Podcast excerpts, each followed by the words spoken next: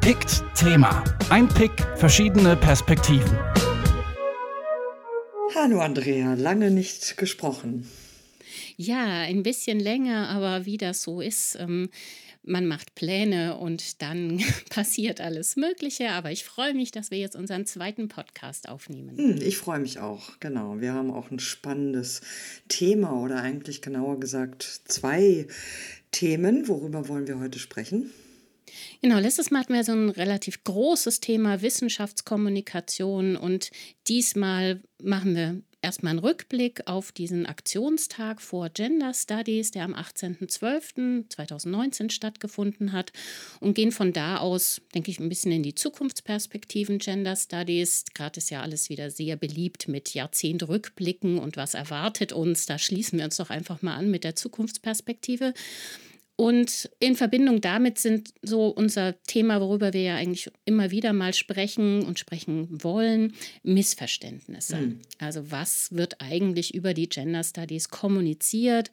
Was sind beliebte, oft wiederholte, möglicherweise aber auch strategisch benutzte Missverständnisse in den Gender Studies und was machen wir eigentlich damit? Ja, und da würde ich ergänzen, ich finde Missverständnisse ein super Stichwort, ähm, weil es womöglich auch Missverständnisse innerhalb der Gender Studies äh, ja auch manchmal gibt oder mhm.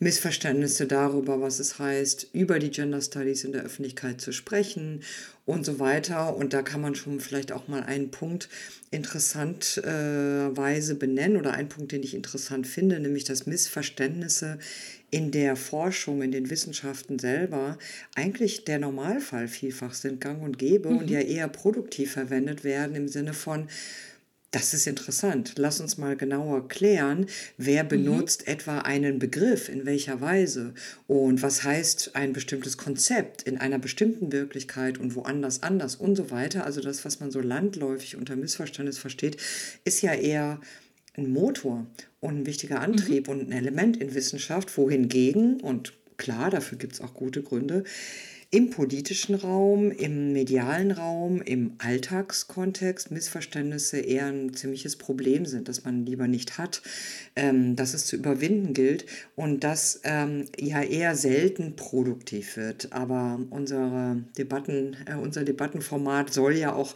ja, soll ja auch das ähm, vielleicht Übersetzen helfen, also diese produktive Form mhm. von Missverständnisse ähm, in die Öffentlichkeit ähm, als auch etwas Produktives bringen und sagen, ja, Missverständnisse sind vielleicht unvermeidbar, aber sie sind nicht das Ende eines Gesprächs und sie müssen auch nicht ähm, benutzt werden im Sinne von äh, Sieg und Niederlage oder so, sondern man kann gemeinsam klären und womöglich auch da ähm, dann feststellen, wir haben uns zu Recht missverstanden, weil wir tatsächlich unterschiedliches meinen und das kann ja wiederum auch mal so sein oder was auch immer das dann bedeutet. Also reden wir mhm. über Missverständnisse, über Wissenschaftskommunikation und vor allem über die Gender Studies in diesem Zusammenhang und über den 18.12.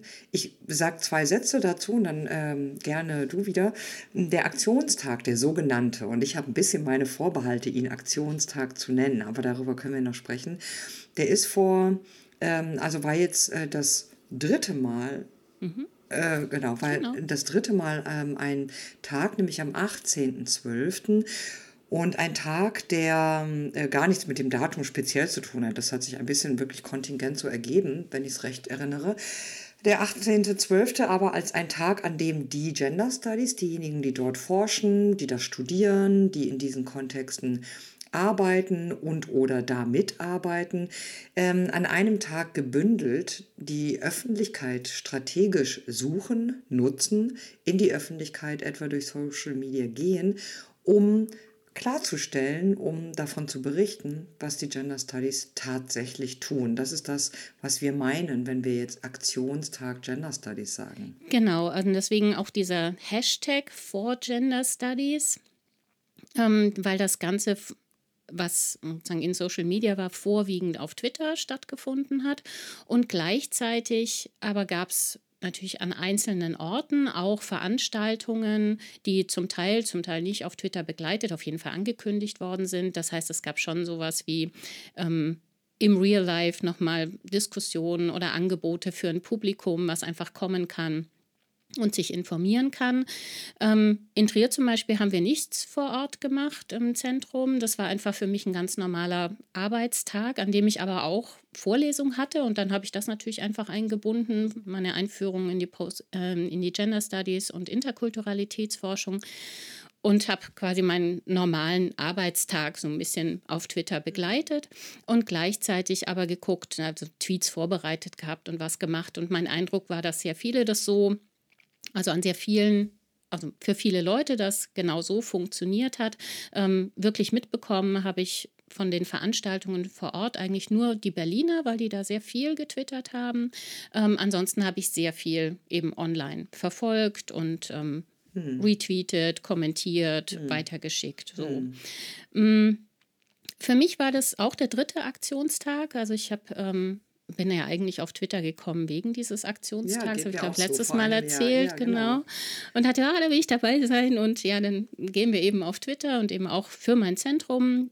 Ähm, das Zentrum für Gender und Postcolonial Studies ähm, und gleichzeitig ähm, sozusagen war aber immer schon die Frage, ist das eigentlich ein Aktionstag oder ein Wissenschaftstag? Mhm. Ja, und ich hadere, genau, willst du das noch eben erläutern? Nee, mach mal. Ja, ich hadere, sagte ich ja schon, mit dem ähm, Begriff Aktionstag, weil es eben aktivistisch klingt, weil es nach Politik klingt oder nach ja so zivilgesellschaftlichem Engagement. Man macht ja auch Aktionstage, um auf ein bestimmtes Problem, auf Brustkrebs oder auf Care-Arbeit oder Landwirtschaft oder so, ne, ganz viele Themen aufmerksam zu machen. Ähm, und insofern ist es wiederum auch eine richtige Bezeichnung. Ich äh, bin mhm. gar nicht so ganz ablehnend, ähm, aber ich äh, würde am liebsten verstehen unter Aktionstag äh, ein Aktionstag zur Aufklärung aus den Gender Studies heraus. Also ein Aktionstag zur Information über die Gender Studies. Ähm, und ich finde, dass das teilweise gemacht wird, wurde und teilweise etwas anderes gemacht wurde. Ich muss sagen, ich fremde mit diesem Aktionstag nicht so sehr. Mm, das hat aber vor allem damit zu tun, dass ich auf Twitter auch schon andere so kleine Aktionen gemacht oder auch mitgemacht habe, wo ich denke, das eine ist immer wieder, also man kann die solche Aktionstage nutzen, um auf bestimmte Themen in den Gender Studies aufmerksam zu machen. Man kann aber einfach mal eine Welle machen. Mhm. Und diese Welle machen, ähm, das finde ich, ist auch ein, ein Wert an sich für Sichtbarkeit. Die Frage ist dann, funktioniert das? Und da muss ich sagen, das hat, glaube ich, nicht so wahnsinnig mhm. gut funktioniert. Aber können wir gleich nochmal reden. Mhm. Weil diese mal eine Welle machen, sichtbar sein und nicht so stark nur aus der Defensive mhm, kommen. Das wäre mm. eigentlich die Idee. Also, und deswegen, ich habe weniger dieses Problem Aktionstag oder Wissenschaftstag, sondern eher die Frage, gelingt es damit aus der Defensive zu kommen oder ist es nicht so, dass wir uns eigentlich wieder an dem, was wir als Missverständnisse von außen wahrnehmen, abarbeiten? Mm. Und ich habe das an mir selber gemerkt, als ich die Tweets formuliert habe, dass mir klar geworden ist, ja, natürlich, Aufklärung bedeutet auch, sich klarzumachen, was sind die Missverständnisse oder was sind Vorannahmen, die im Diskurs über die Gender Studies existieren und wie reagiere ich damit, wie gehen wir damit um. Und deswegen habe ich auch stark sozusagen sehr allgemeine Tweets geschrieben, weil diese Art von Kommunikation gibt es eben. Und dann ist mir aber klar geworden, gleichzeitig, das kann nicht reichen. Mhm. Das kann nicht reichen. Wir müssen genau darüber reden, wie über die Gender Studies eben auch als scheinbar komplett homogenes Feld gesprochen wird. Ähm, und die Frage ist, wie kommt man von diesem aus der Defensive reagieren auf das, was existiert, hin zu dem, wie stelle ich mich eigentlich dar, weil das muss ja irgendwie auch verbunden werden. Hm. Ja, ähm, ich glaube, du sprichst da letztlich äh, sozusagen das Symptom für ein Problem an, das auch über die Gender Studies hinausreicht, was wir beim letzten Mal ja auch schon angesprochen hatten, aber eben auch in diesem Fall zu beobachten ist, nämlich Wissenschaft einerseits und insbesondere Social Media andererseits haben zwei sehr distinkte Logiken oder verschiedene Logiken. Wissenschaft ist viel träger, ist also langsamer, ist äh, so sehr klar eingegrenzt, wer kann da mitsprechen, ähm, wie wird dort gesprochen, in welchem Genres, also Fachzeitschriften, ja, mhm. und das, das Genre von Wissenschaft ist ja nicht das flockige Gespräch, das gibt schon auch mal auf Tagungen, aber Es ist eher sozusagen die fachwissenschaftliche, ähm, äh, der fachwissenschaftliche Text. Wir äh, sind es gewohnt in der Wissenschaft, in unseren Feldern insbesondere, also Sozial-, Geistes-, Kulturwissenschaften, aber auch in den Naturwissenschaften breit zu argumentieren, erstmal ungestört zu monologisieren und so weiter. Ähm, Debatten sind auf eine andere Art routinisiert. Und das ist was ganz anderes als sowieso die Öffentlichkeit, auch in ihrer ganzen sozusagen amorphen Unklarheit, was ist das eigentlich, die Öffentlichkeit? Und erst recht was anderes als Social Media mit ihrer unglaublichen schnellen Taktung, mit der Flüchtigkeit, mit dem äh, alle können über alles sprechen. Und ich weiß nicht, ob man überhaupt in dieser Brücke zwischen diesen beiden Welten aus der Defensive rauskommen kann, mhm. wenn man von der Wissenschaft in die Social Media gewissermaßen hineinspricht oder Wissenschaft in den Social Media sichtbar machen will. Das wäre meine These. Ich glaube, man kann gar nicht aus der Defensive herauskommen. Das hat sich bei mir auch darin gezeigt, dass die Tweets, wo ich so allgemeine Dinge formuliert habe, wie ähm, es gibt eben die Annahme, dass Gender Studies ein großes Umerziehungsprogramm seien und ähm, quasi der Feminismus ein Lebensmodell vorgeben würde, ähm, wo ich versucht habe, dagegen anzuargumentieren, gut gelaufen sind, während die Tweets, die streng fachwissenschaftlich waren, wo ich ähm, über Judith Butler gesprochen habe, also ne, Sachen aus meiner Vorlesung und so, ähm, wo ich vor allem auch die, wo ich literaturwissenschaftlich was gezeigt habe, die sind fast untergegangen. Mhm, mhm. Ja, das äh, leuchtet, kann ich mir sofort vorstellen, klar. Genau, und also ich glaube, einerseits ist das nicht schlimm, weil es für einen Aktionstag auch darum geht, also ne, man kann verschiedene Sachen wollen an so einem Aktionstag und wenn zumindest bestimmte ja, Vorurteile wie zum Beispiel, ne, Gender Studies sind ein großes Umerziehungsprogramm, sehr häufig widerlegt werden. Ähm, dann hat man zwar einerseits nochmal aufgerufen, was auch ein Problem ist, aber wenn es sehr häufig widerlegt wird und sehr häufig weitergetragen und auch bestätigt wird, ähm, hat man schon das Gefühl, man ist in einem Raum, wo man auch verstanden wird und das ist auch ein An ist auch ein Ansatz so, mhm. oder erstmal Sichtbarkeit, so, mhm. ähm, dass es nicht stehen bleibt. Aber das Problem ist natürlich, dass wir sozusagen ganz viel da auch untereinander uns nochmal sichtbar gemacht haben. Und die Frage ist, das muss ja nach außen gehen. Und zu dieser Resonanz, ähm, da, also dieser Sprung fehlte mir total. Es gab zum Beispiel fast keine oder es gab gar keine Berichterstattung. Es gab im Vorfeld Berichterstattung, aber nicht im Nachgang darüber. Und das mag vielleicht aber auch das Problem sein, weil es als so Twitter-basiert wahrgenommen mm, worden Das kommt ist, ja ne? dann noch dazu. Du arbeitest da ja noch mehr darin oder setzt dich da noch mehr auseinander, als ich es tue, nämlich ähm, diese, gerade auch in deinem Feld Literatur, Literaturwissenschaft, Literaturkritik, Kanonbildung, all diese Fragen, Feuilleton, da gibt es ja eine interessante äh, Auseinandersetzung im Moment, die ich nur so am Rande mitkriege, ähm, dass ja sozusagen vom ähm, analogen Feuilleton, wenn man so will, so runtergeschaut wird auf das, was äh, auf Twitter passiert. Ich kenne das äh, mit anderen Themen auch, ähm, als sei das äh, keine ernsthaften Auseinandersetzungen möglich, als sei das gar nicht intelligent, als sei das nicht intellektuell und könne es auch nicht sein. Ähm, das kommt dann noch dazu. Ich weiß nicht, also das mit der Berichterstattung finde ich einen Punkt. Ähm, ich hätte das aber auch gar nicht so erwartet. Meine Erwartungen, mhm. und das ist vielleicht auch der Unterschied mit diesem, was verknüpfen wir mit Aktionstag und so. Meine Erwartung wäre nicht, dass das so in den Medien berichtet wird, dass es diesen Tag gibt oder was wir da machen.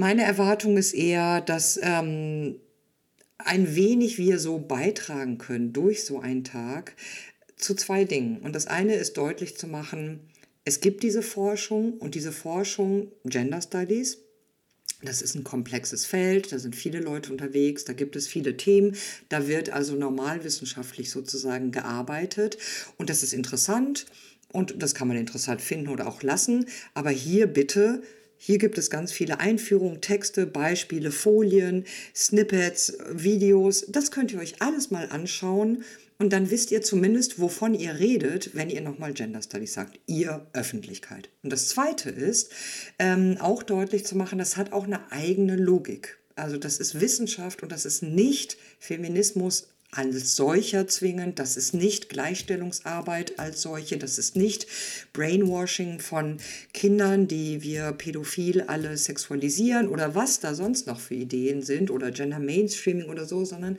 das ist eben Wissenschaft. Und das wiederum, finde ich, gelingt einigermaßen gut. Also dieses Tür öffnen. Ich glaube, ja. die Tweets haben auch wirklich gut funktioniert, die gesagt haben, ähm, sieh mal her, zu diesem Problemfeld findest du hier noch weitere Informationen. Also Tweets nehmen und Links reintun mhm. auf Seiten, wo dann ausführlicher was erklärt wird. Also ich habe auch versucht, selber noch mal einen längeren Text zu schreiben über Wissenschaftskommunikation in Gender Studies. Nee, ich habe es nicht versucht, ich habe es gemacht. Was ich versucht habe, ist den noch mal zu teilen. ähm, und der hat auch sehr gut funktioniert. Mhm. Also und hat besser funktioniert funktioniert als Text, ja, als, als Thread, das den ich dann gemacht habe. Als Fußnote, Facebook ist mhm. viel besser als Twitter, darf ich nochmal sagen. Auf Facebook mache ich ja sowas immer. Und tatsächlich, genau, äh, Texte verlinken, mhm. kleine Texte schreiben. So. Genau, also das glaube ich, äh, dieses Türöffnen, das äh, funktioniert am Aktionstag gut. Und dieses, dieser Punkt eigene Logik. Also das habe ich schon gemerkt, dass dieses Moment, sieh her, ähm, die Gender Studies sind kein homogenes Feld, sondern bestehen aus ganz vielen verschiedenen Disziplinen. Und da gibt es übrigens Streit wie überall sonst auch, dass man wenigstens, also das ist ja ein sehr mm. basaler Zugriff mm. darüber zu sagen, guck mal, wir sind Wissenschaft. Aber ich glaube, dass das ein Punkt ist, der an so einem Tag gut ankommen kann. Ähm, oder der, glaube ich, auch gesetzt worden ist. So, auch wenn wie ich, wie gesagt, als Literaturwissenschaftlerin immer denke, wir sind so ein bisschen unterbelichtet im Feld insgesamt. Ähm, wenn über Gender Studies gesprochen mm, wird, okay, genau. Ja. Also so meine Wahrnehmung ist, dass eigentlich Soziologie so eine Art Leitwissenschaft ist und weil man da nicht groß erklären muss, wo quasi die gesellschaftspolitische Relevanz herkommt, die ist scheinbar irgendwie evident ja, das bei ist aber auch Themen. ein bisschen unser Problem, möchte ich ja, gleichzeitig sagen. Glaube ich. so und aber umgekehrt haben wir das Problem, dass wir quasi gar nicht auftauchen, sondern immer so sagen müssen, okay, wenn wir uns relevant machen, dann das Kopftuch in der Literatur, mhm. ja, über solche über Bande spielen mhm. und nicht mit anderen Themen ähm, wo wir sagen, das Kopftuch in ähm, echt auf der Straße. Kulturell, hm? Das Kopftuch in echt auf der Straße sozusagen. Ja, genau. Ne? Also so, wir haben eher so Aspekte, wo wir sagen, okay, wir haben eine Kompetenz für kulturelles Wissen, wir haben eine Kompetenz für historisches Wissen, wir haben ne, so, ähm, was bedeutet überhaupt Kultur lesen und interpretieren? Da halte ich immer so eine Flagge hoch. Hm. Ähm, aber die gesellschaftspolitische Relevanz, die gefordert wird und die so eng mit Gender Studies verknüpft ist, die ist natürlich für ein Feld für die Literaturwissenschaft ein Problem in der Kommunikation. Ja, aber wie gesagt, ich äh, kann, kann das gut nachvollziehen und ich finde übrigens auch schon ganz lange, es gibt ja die wissenschaftliche Fachgesellschaft seit jetzt fast genau zehn Jahren. Wir feiern zehnjähriges dieses Jahr im äh, Januar 20 und ähm, schon lange im deutschsprachigen Raum ist das ein Problem, da würde ich dir sehr recht geben, dass äh, vielfach die sogenannten sogenannten Geistes-, Kulturwissenschaften, also auch die Literaturwissenschaften, auch die Philosophie und so, ähm, ziemlich zu kurz kommen. Und das wiederum hat äh, eben einerseits den Grund, dass wir in der Soziologie, in den Geschichtswissenschaften eine starke Dominanz haben, ähm, so ein bisschen rampensäuisch. Das hat auch histor historische Gründe. Ich würde das ein bisschen selbstkritisch sagen aber ein bisschen auch die äh, äh, Verantwortung sozusagen zurückgeben. Ich, da sind wir uns wahrscheinlich auch einig, mhm. äh, die Kultur, Geisteswissenschaften da etwas zögerlich auch sind, äh, sich ja. selber wirklich auch äh, hinzustellen, zu sagen, hey, hier, wir sind total zentral. Und da würde ich mit allem, wie du das ausgeführt hast, völlig recht geben. Gleichzeitig wollte ich hinweisen auf das Problem, dass wir uns da immer wieder selber einhandeln und produzieren oder auch haben als Sozialwissenschaften.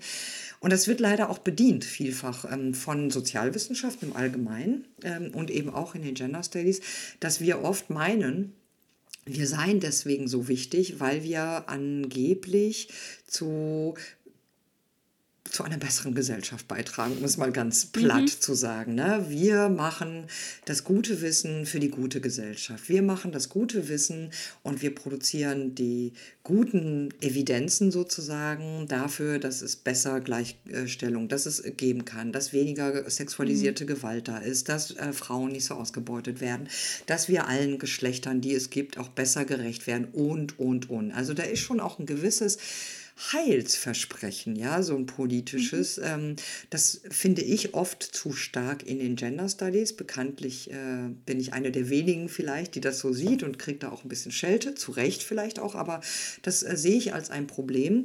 Und ich finde aber, dass es äh, auch in den Sozialwissenschaften im Allgemeinen und auch im Kontext der Wissenschaftskommunikation ähm, da manchmal ganz schön unverantwortlich umgegangen wird mit dem, was angeblich Wissenschaft, in dem Fall Sozialwissenschaften können, nämlich ne, so äh, dazu mhm. beizutragen, dass die Welt weniger ungerecht ist, dass es weniger Ausbeutung gibt, dass äh, sich Menschen weniger die Körper einschlagen, weniger Krieg und, und, und. Und ich finde das sehr sympathisch und natürlich würde ich das auch gerne, aber das ist, um es mal ganz stark zu sagen, nicht primär die Aufgabe von Wissenschaft. Und in den Gender Studies, deswegen mein Problem mit dem Aktionstagsbegriff manchmal, ähm, da wird das so äh, ein bisschen kurz geschlossen. Ja? Der Aktionstag, um zu zeigen, wie wichtig wir sind als Gender Studies, weil wir dann ähm, die Gesellschaft besser machen. Und das finde ich falsch. Mhm. So stark würde ich das, glaube ich, nicht unterschreiben, weil ich fremdle eher mit Relevanzzumutungen, die so von außen kommen, während ich denke, wenn ich meine Bedeutung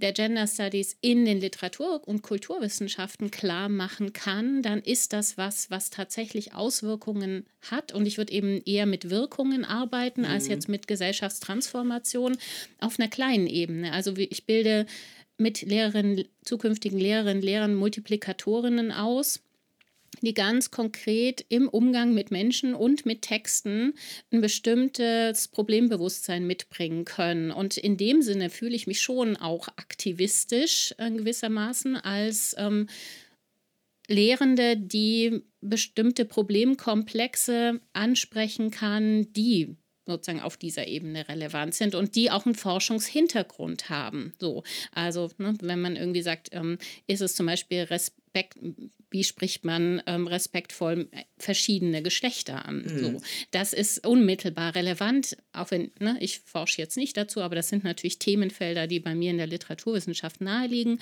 ähm, aber auch andere Problemkomplexe in Texten, die zum Beispiel auf historisches Bewusstsein zielen von Verschiedenheit oder Wahrnehmung von Fremdheit, all das, das hat, ähm, damit mache ich nicht die Welt unbedingt jetzt im Moment besser, aber ich würde schon sagen, dass der Anspruch da ist, dass ich damit ähm, kritisches Bewusstsein schärfen kann, das relevant wird oder wichtig wird im Lebenskontext und in verschiedenen sozialen Kontexten mm. oder werden kann. Mm. Und auf der Ebene, ähm, also so würde ich auch meine Tweets verstehen, sozusagen die aktivistischen Tweets auf der Ebene zu sagen, ähm, das hat eine Bedeutung.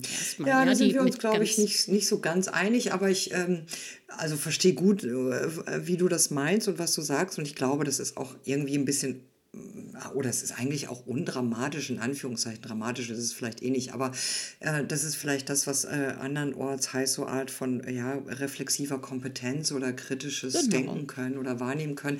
Ich ähm, habe dazu eine Frage, aber ich würde noch ergänzen von meiner Warte aus, ähm, sozusagen ja, spiegelbildlich oder analog formuliert, würde ich für, von der Soziologie äh, zum Beispiel an der Stelle sagen, ähm, da würde es eher darum gehen, zum Beispiel zu zeigen, dass so Gender Trouble, ob der Umgang mit vielen verschiedenen Geschlechtlichkeiten oder andere Themen, dass dieser Gender Trouble immer schon ist. Also nicht so, wie mhm. du das mhm. formulierst, auf eine zukünftige Praxis hingedacht, die hoffentlich respektvoller, reflexiver, ethisch besser sozusagen wird, was ich nachvollziehen kann. Mein Ansatzpunkt ist eher zu sagen, jetzt darauf hinzuweisen, dass es bestimmte Phänomene jetzt schon gibt und Dynamiken und ähm, Sachen einfach, von denen viele meinen, das sind Hirngespinste oder das sind unsere Erfindungen in den Gender Studies oder ja irgendwann oder so, ne? sondern zu sagen, ah, Gender Trouble und unklare Geschlechtlichkeiten und so weiter, das ist zum Beispiel alles schon da. Und ähm, die Frage, die ich hätte an dich, ähm, wäre, ist das nicht genau die Indoktrination, die uns immer vorgeworfen wird, wenn du sagst, zukünftige Lehrerinnen für was Bestimmtes ausbilden? Mal etwas ketzerisch gefragt. Nee, würde ich nicht sagen.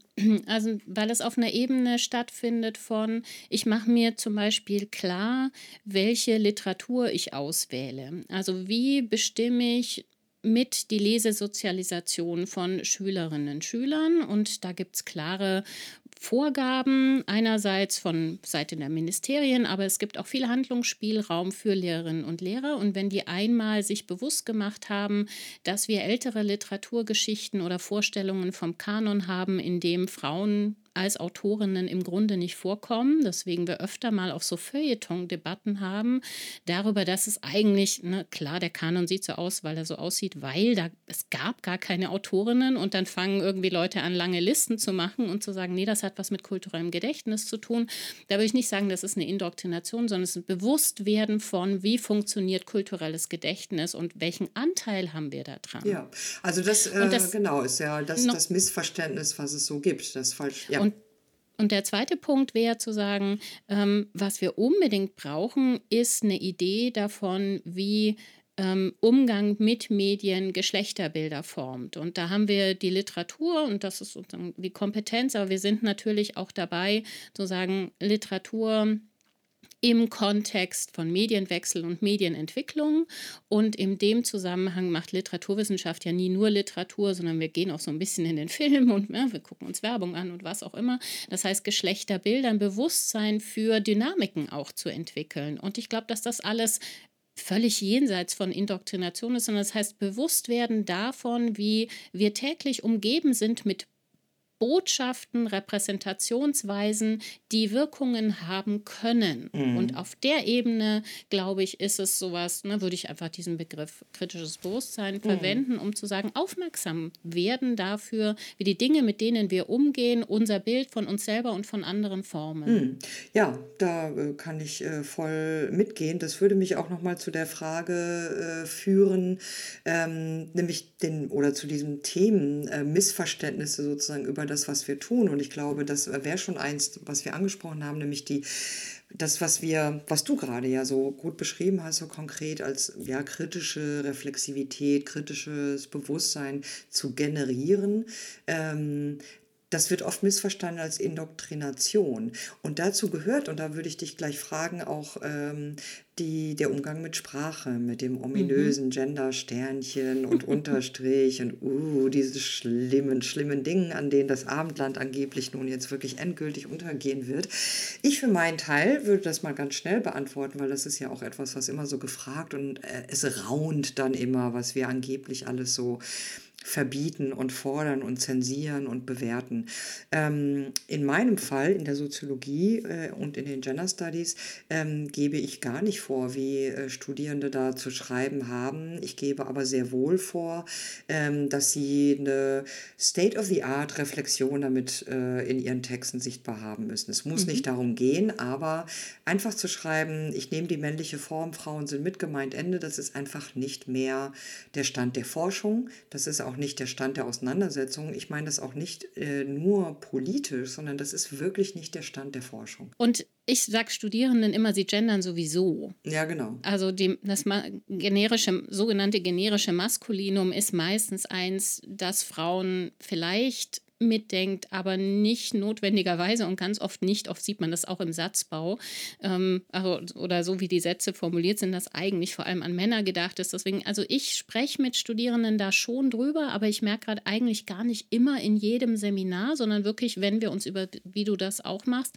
wenn wir uns über Gender-Themen unterhalten, dann sprechen wir auch darüber, wie wir geschlechterinklusive Sprache verstehen, was das sein könnte. Und mit gemeint ist mir auch eigentlich nicht genug, aber ich stelle das und ich kenne eigentlich wirklich, nee, nicht eigentlich, ich kenne niemanden, der tatsächlich Studierenden eine schlechtere Note mm, gibt, weil sie ja. nicht gendern. Ja. Also ich kenne niemanden, ich kenne viele, die sagen, mach euch Gedanken darüber und das finde ich total richtig, denn das ist auch Teil der Aufgabe oder ne? So.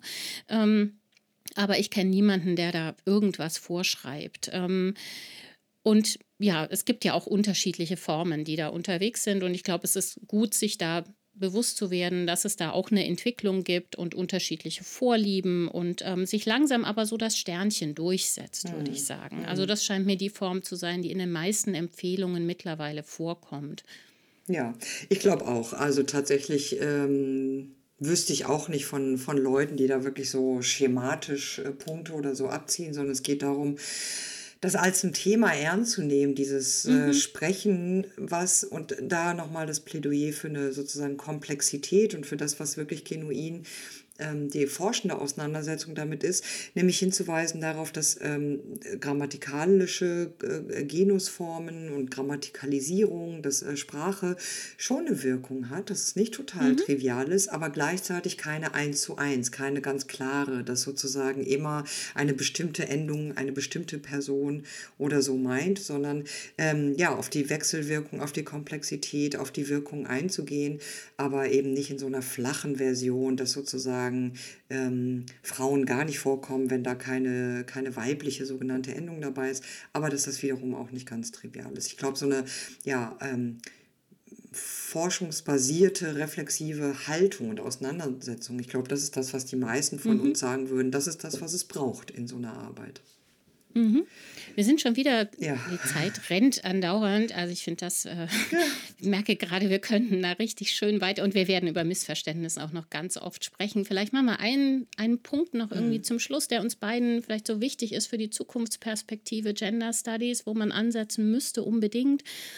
Also für mich wäre das... Ähm, dass wir diese Wahrnehmung, dass wir ein homogenes Forschungsfeld sind, dass alle eigentlich dasselbe forschen oder dass von außen quasi gesagt wird, das ist relevant und das nicht, ähm, dass wir sozusagen unsere Eigenlogik, so wie du das auch schon genannt hast, mehr in den Vordergrund stellen können und dass wir sagen, ja, es gibt eine Entwicklung, ähm, wir sprechen auch selber von den Gender Studies, weil es Studiengänge gibt, weil es Zentren gibt, weil es einen interdisziplinären oder transdisziplinären Austausch gibt über Konzepte, der aber auch sehr sozusagen ähm, diskussionsintensiv ist. So.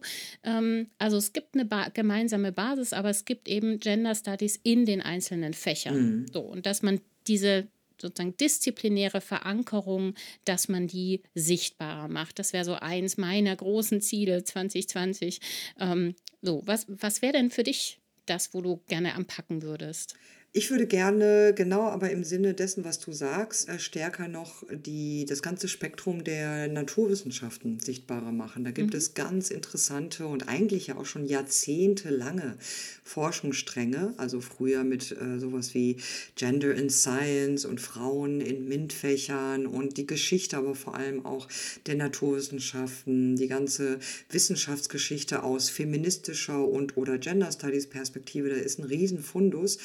Und inzwischen ist diese ganze Thematik ja gemündet in das, was wir STS nennen, Science and Technology Studies, was ein hochproduktives, auch ein auch politisch und gesellschaftlich hochrelevantes Feld ist, nämlich die Auseinandersetzung zwischen ähm, sowas wie naturwissenschaftliche Erkenntnis und ähm, deren gesellschaftlichen Konstitutionen, Fragen von Ethik in den Naturwissenschaften, mhm. Fragen von auch Bias, also geschlechtlicher, rassistischer, anderer Bias in den angeblich so objektiven Naturwissenschaften und so weiter. Und da spielen die Gender Studies eine wichtige Rolle. Es gibt wirklich ganz viel tolle Forschung aus der Neurowissenschaften, aus der Epigenetik, ähm, aus der Physiologie, aus diesen Multispecies, Interaktionen und so weiter.